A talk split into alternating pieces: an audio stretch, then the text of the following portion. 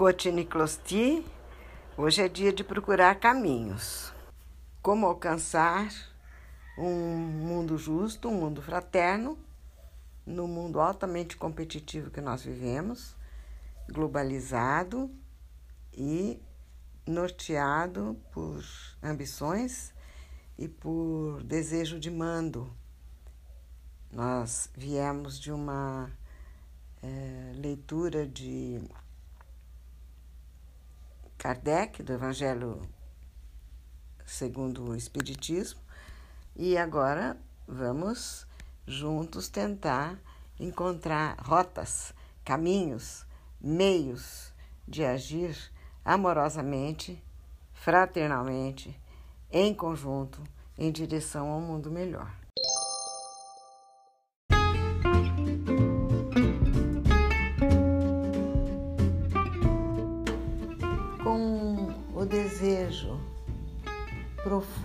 Sincero de chegarmos a um mundo assim tão justo, de tamanho equilíbrio, de tamanha empatia e fraternidade entre os seres humanos, muitas e muitas vezes as reflexões, a nossa inquietação nos leva a becos sem saída. Como, de que modo com que meios, através de que mecanismos poderíamos viver numa sociedade assim. Falando numa globalização de fraternidade. Não é tão impossível. É sonho, mas é projeto também de muitas pessoas. Sonho porque parece impossível, mas projeto porque já podemos observar e conferir atuações, movimentos, pessoas, grupos não ligados propriamente à religião, além daqueles ligados às religiões, mas pessoas que, movidas por um ideal de fraternidade, vivenciam o espírito de comunidade. Há poucos dias eu pude ouvir o meu velho amigo Antônio Folquito Verona, numa entrevista, é, apontando o seu como, a sua concepção de como seria possível alcançarmos este mundo. Com certeza, um mundo mais perfeito. Nessa oportunidade, Trarei alguns trechos da entrevista que ele concedeu ao professor Edilson Sérgio Borella, da ITL daqui de Lins, a Escola Técnica de Lins, e o assunto no momento era as interfaces da educação popular com a educação formal. E esse é um debate muito rico. Virão também alguns, alguns depoimentos do professor Edilson e eu, eu com certeza me sinto oferecendo alguma coisa que pode ajudar a enriquecer todos os questionamentos com relação à construção de um mundo melhor. Com a devida autorização de ambos, vamos então desfrutar das inteligentes, oportunas e muito claras observações que eles fazem a respeito. Antes, porém, vamos aos currículos de ambos.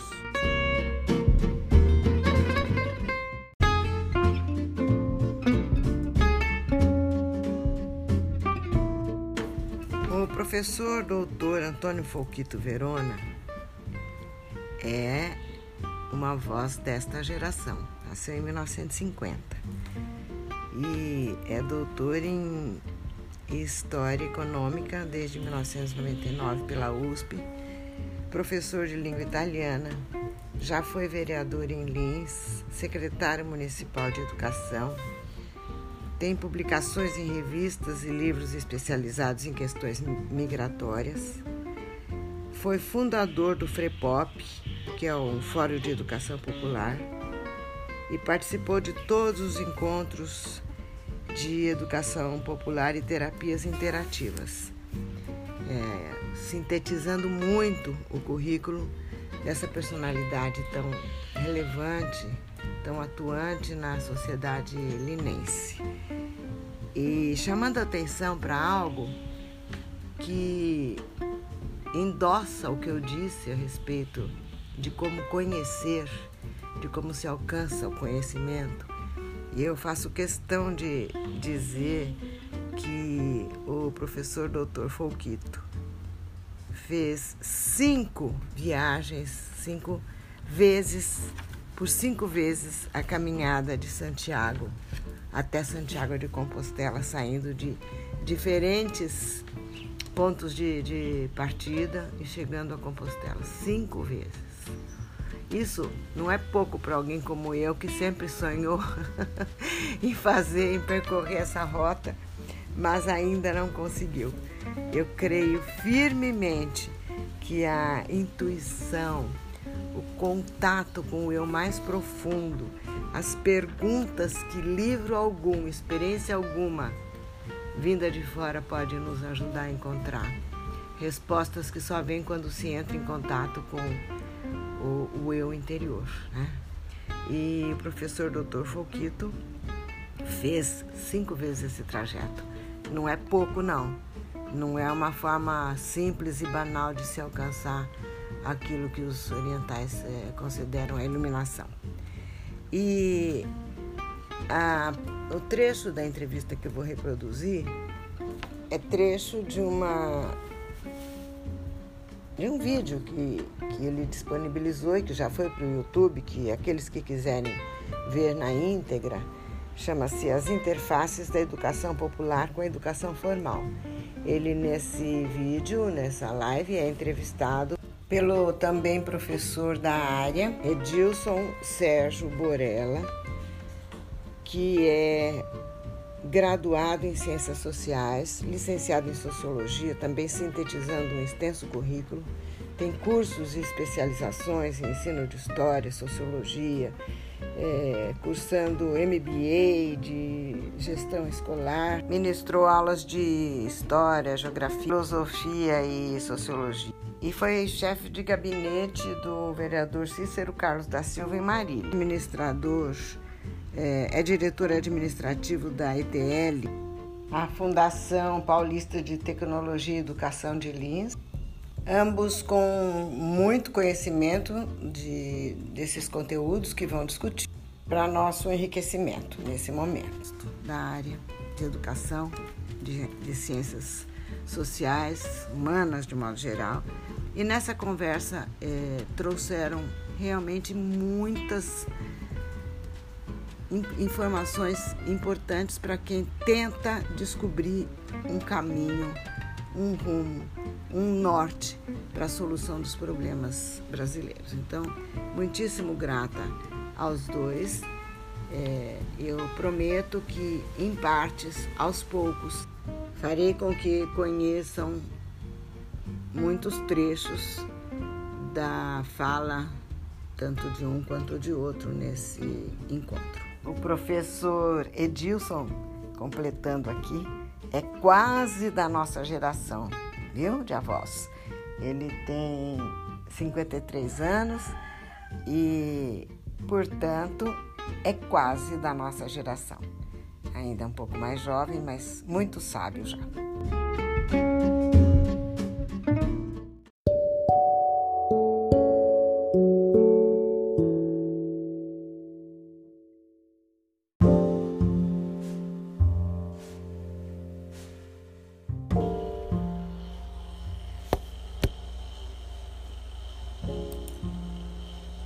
Popular, não é isso?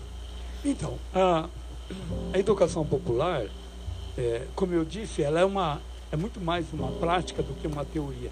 Não que ela não tenha, vamos dizer assim, a vertente teórica, mas ela é muito mais ação, ação prática.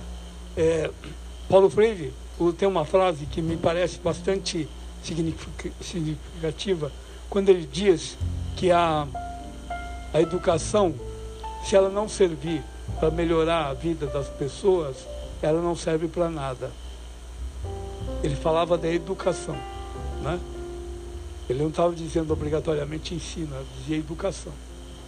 É, então, me parece que o norte da educação popular é ter impacto né, é, o mais imediato possível na vida das pessoas, de forma a transformá-la para que essa vida seja melhor. Né? E aí eu, é, eu penso que a educação popular ela, ela tenha uma contribuição muito importante a dar é, na medida em que ela uh, parte é, da, da pessoa enquanto, enquanto ser, né? enquanto ser corpóreo, né? Ser intelectual, ser espiritual. Quer dizer, é o ser inteiro. Então a educação é um processo que envolve toda a pessoa. E não há educação sem que as pessoas descubram a si mesmas. Porque eu só, como dizia já Sócrates, né? Com aquela máxima do conheça-te a ti mesmo, porque ele diz que se você não conhece você, você também não pode conhecer as coisas. Porque você é a medida das coisas. É você quem valoriza as coisas. Infelizmente, o, o ensino, e aí vai uma crítica, o ensino, ele se, é, se estabeleceu a partir da concepção que ela que vem lá do século é, 17, 18, que é a visão cartesiana de que eu penso, logo existo. Então, é o contrário da visão que, que a gente tem a partir da educação popular. Porque na educação popular, obrigatoriamente, o corpo, o corpo passa a ser um tema importantíssimo, fundamental. As emoções, né? Você conhece, você conhece a partir do chão, de onde, do, do que os hindus chamavam de, de chakra, chakra básico eu me conheço a partir do chakra básico, né? chegando às emoções, aos sentimentos e à razão. A educação formal, né, dos moldes como a gente herdou da, da Europa, ela faz o inverso. Ela privilegia o quê? A razão, a memória. Né? Então o aluno, como que ele é avaliado? Não é pelo sentimento que ele tem, não é pela capacidade que ele tem de, de trabalhar as próprias emoções. Não é a capacidade que ele tem de entender quem é ele. Quem é ele no mundo. Por exemplo, a história das famílias não, não é estudada na, na escola. Ora, como é que eu me conheço se eu não conheço minha família? Né? Eu trabalhei com imigração e fiz muita pesquisa nessas áreas. E são pouquíssimas as pessoas que têm conhecimento mínimo do sobrenome da avó. E se você pergunta de onde vem, não sabe. Ora, se a pessoa não sabe a própria história, e o Paulo Freire retoma uma, uma frase, que eu não me lembro agora quem é que falou lá, no, lá atrás, que diz o seguinte: se você não sabe de onde vem, você não sabe para onde vai. Ora, se a educação é incapaz de ajudar a pessoa a entender para onde ela tem que ir, essa educação não serve para nada. Porque você vai restar com você mesmo todo, todo, todo, todo o processo da tua vida. Você é o objeto de conhecimento mais importante que você tem. Não existe outro. Os demais agregam, mas não são fundamentais. Porque você vai até o final da vida com esse conteúdo. E este conteúdo, ele tem muito conteúdo, que não, que não é apenas desta existência atual, né? mas ele incorpora todo o universo dos antepassados, que são milhares, milhares, milhares, é? que trazem um aporte para que eu possa e você, nós possamos estar aqui agora. Então, é, é trabalhar, vamos dizer assim, na perspectiva da, da, educação popular é partir da realidade concreta, do corpo. Né? Quando eu digo corpo, estou dizendo aquele ser que é encarnado, aquele ser que é, que é determinado historicamente, né? É, sociologicamente. Eu participei de uma roda de conversa uma vez com Ayrton Krenak e ele comenta que um Yanomami, um jovem Yanomami, né? Quando fala jovem, normalmente está se referindo a um jovem de 14, 15 anos. Ele consegue fazer uma rememória de seus antepassados de 250 anos. Né? Qual de nós conseguiríamos fazer isso? Né? É, nessa perspectiva também, a gente percebe assim, é, dentro da, da, literatura, né, e voltando para a questão da, da, formalidade da escola, é, a gente percebe, né, formalidade da escola, é, a gente percebe né, nitidamente é, um insucesso. Né, se a gente olhar hoje o comportamento da sociedade, né, é, no sentido do racismo, da homofobia, xenofobia, da intolerância, né, das nossas matrizes, né, da nossa da imigra dos imigrantes, a gente percebe, por exemplo, que essa nesse universo de que tem aí alunos do meio universitário, né, ou, ou secundaristas, né, é, a gente percebe nitidamente que é, tem uma defasagem aí na, nas habilidades, né? Então, é, então ele adquire, em princípio, uma competência que ao realizar, materializar essa competência no seio social, ele não, não, se desenvolve, né? Então, é, desde desrespeitar uma lei de trânsito, é, de furar uma fila, de querer obter vantagem, é aquele famoso jeitinho de conquistar as coisas, né?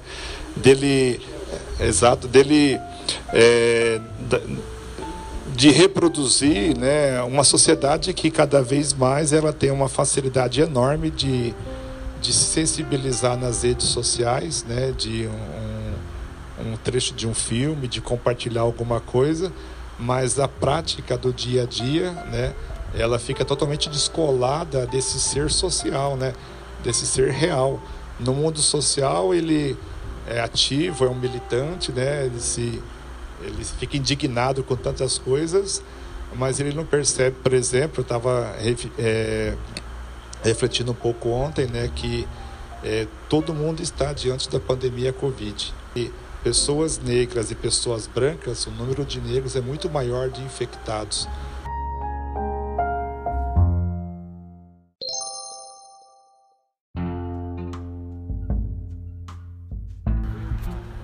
distinção entre, entre instrução e conhecimento. Quando você diz que a pessoa passa pelos bancos escolares, que ela, que ela se forma, ela está se instruindo, né? Teoricamente, teoricamente, ela, tá, ela absorveu os conteúdos minimamente necessários para habilitá-la a alguma atividade profissional, né? A escola foi feita para isso, para certificar. É a certificação de que a pessoa está apta para desempenhar determinadas funções. Isso não quer dizer absolutamente que haja conhecimento aí. Pode haver, pode haver, mas não obrigatoriamente, porque instrução não significa conhecimento.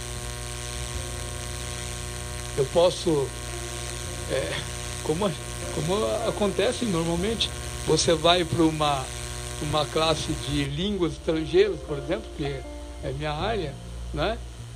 você aprende uma série de, de regras gramaticais, aprende de uma série de, de vocábulos e tal. No final do ano você pode até passar no, no exame, mas você não fala a língua. Você entrou num curso que teoricamente deveria ensinar a falar, que é uma habilidade real, né? que exige conhecimento. E, no entanto, você acaba aprendendo mais fora da escola que dentro da escola. Porque o ensino o ensino é, por si só, ele não quer dizer obrigatoriamente que você transmite também, porque não se transmite conhecimento. Conhecimento, Paulo Freire tem uma frase muito interessante quando fala sobre isso, que diz que ninguém educa ninguém, né? Que as pessoas se educam na relação.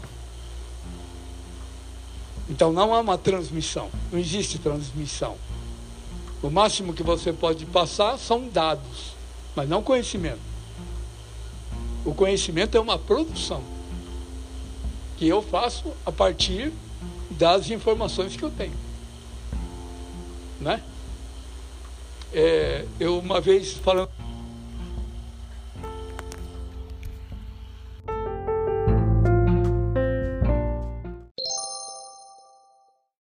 Pronto, tenho certeza de que ficaram com um gostinho de quero mais, e isso é o suficiente para que nós possamos nos encontrar no próximo episódio novamente com esses dois intelectuais tão sábios, tão sóbrios e tão informados com aquilo que se faz no caminho da construção de um mundo melhor.